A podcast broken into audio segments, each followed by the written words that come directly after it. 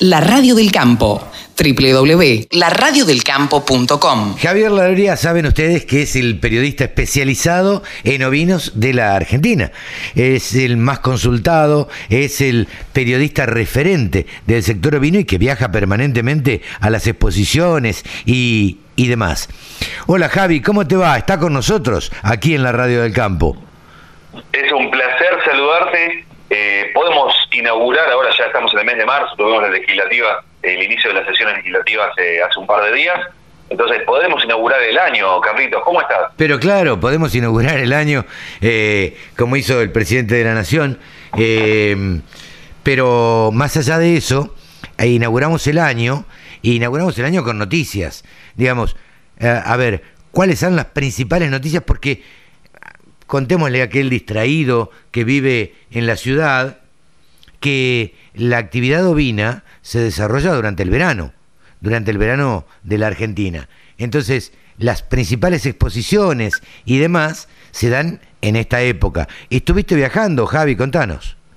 Sí, así es.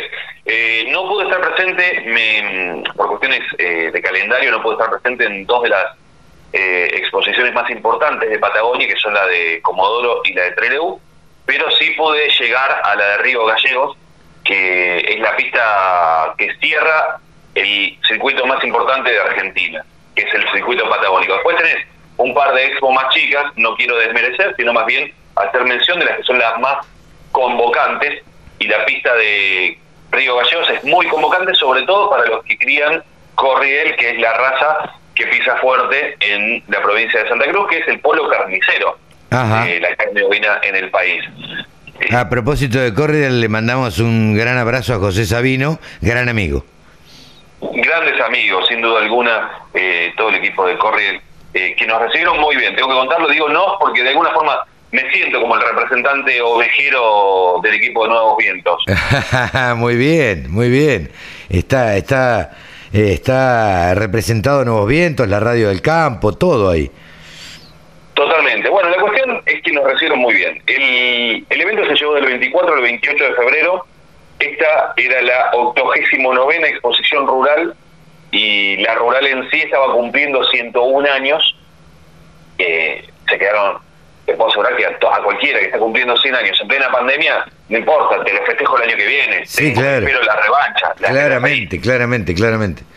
y pudieron hacerlo, pudieron hacerlo, eso fue importante. Se celebró, entre otras cosas, con el lanzamiento del libro de, de la rural, que lo venían trabajando desde hace cinco años, por los 100 años, y mm, el libro es muy, muy interesante, un libro tapa gruesa, tapa dura, tengo que decirlo, porque eso ya te da una pauta que es un libro para atesorar. Claro, para, para guardar, no es para, para leer y tirar. Totalmente, y no vas a estar doblando haciéndole dibujito a las hojas. Oiga, Sin señor, duda. Sí, cuídelo, cuídelo, póngalo arriba de la mesita ratona del living. es así, o sea, tenelo ahí. Che, Javi, decime, ¿mucha gente?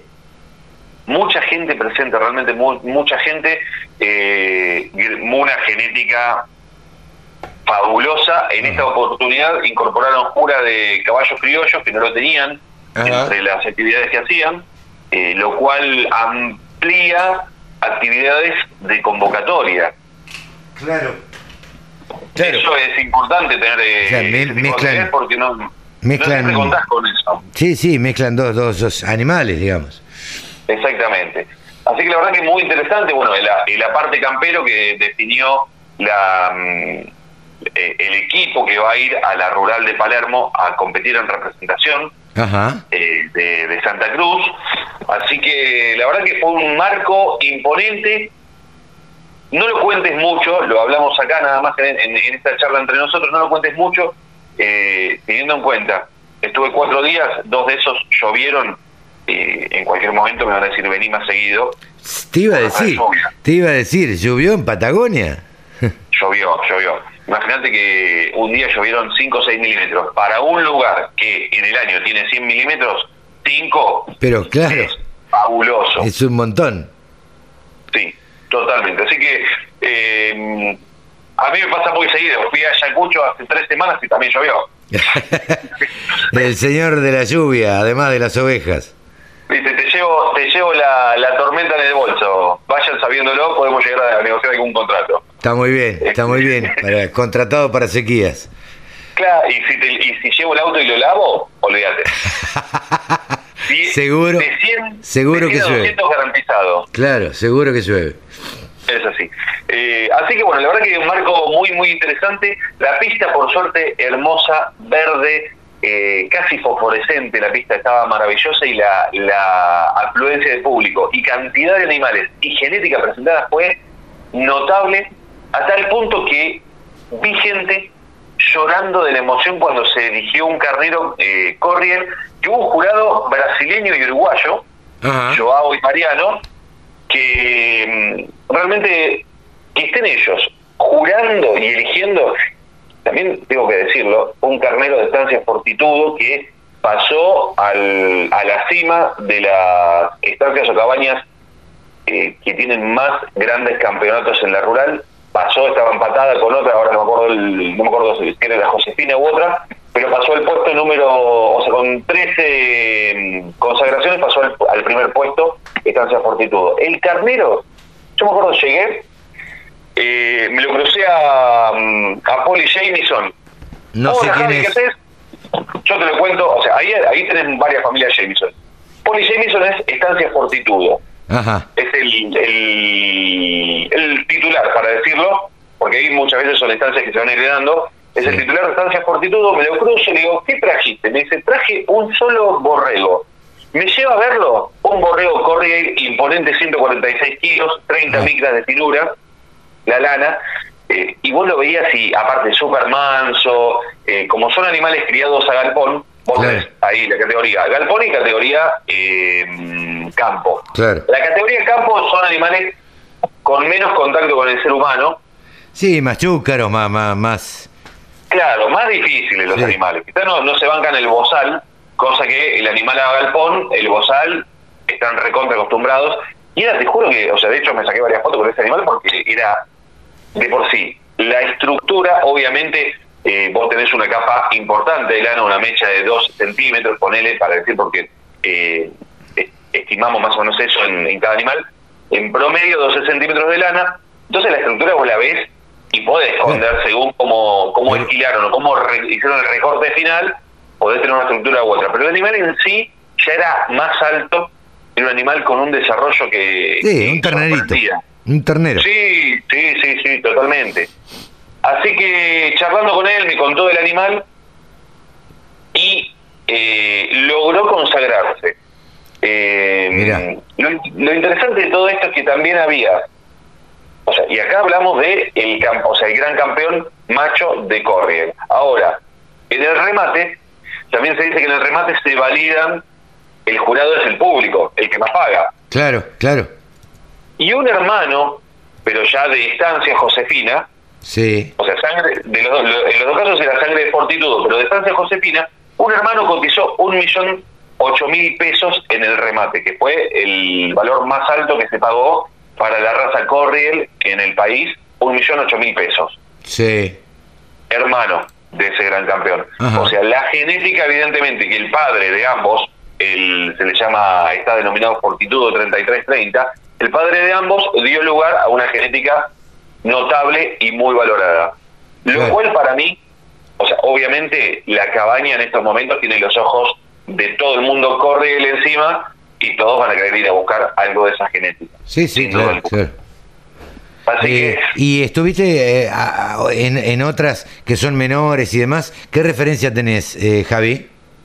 estuve en la de Ayacucho, Sí. eh, la Expo Ayacucho, provincia de Buenos Aires, ¿Por, por qué Ahí- ruta fuiste a Ayacucho? Por la 3. Ah, si no me equivoco. Creo que por la 3. No te quiero mentir porque en realidad no, no fui yo el que, el que condujo. bien. No, porque Fui- si fui- podrías haber ido por la 2 hasta las armas y las armas agarras a- para Ayacucho la ruta 74, con lo cual hubieras pasado por Maipú, por mi pueblo. Sí, de haber sabido. Y- De haber sabido. Iba a ver la estatua que, que erigieron en tu honor en su momento hace algunos años. No, no, no, no ha sucedido todavía. Pero, pero hay una, este, un, un hom- homenaje a, Bueno, un homenaje a los soldados que, que estuvimos en, en el, el conflicto de Malvinas y ahí está, está mi nombre, junto, por supuesto, con todos los, los soldados que fueron de Maipú.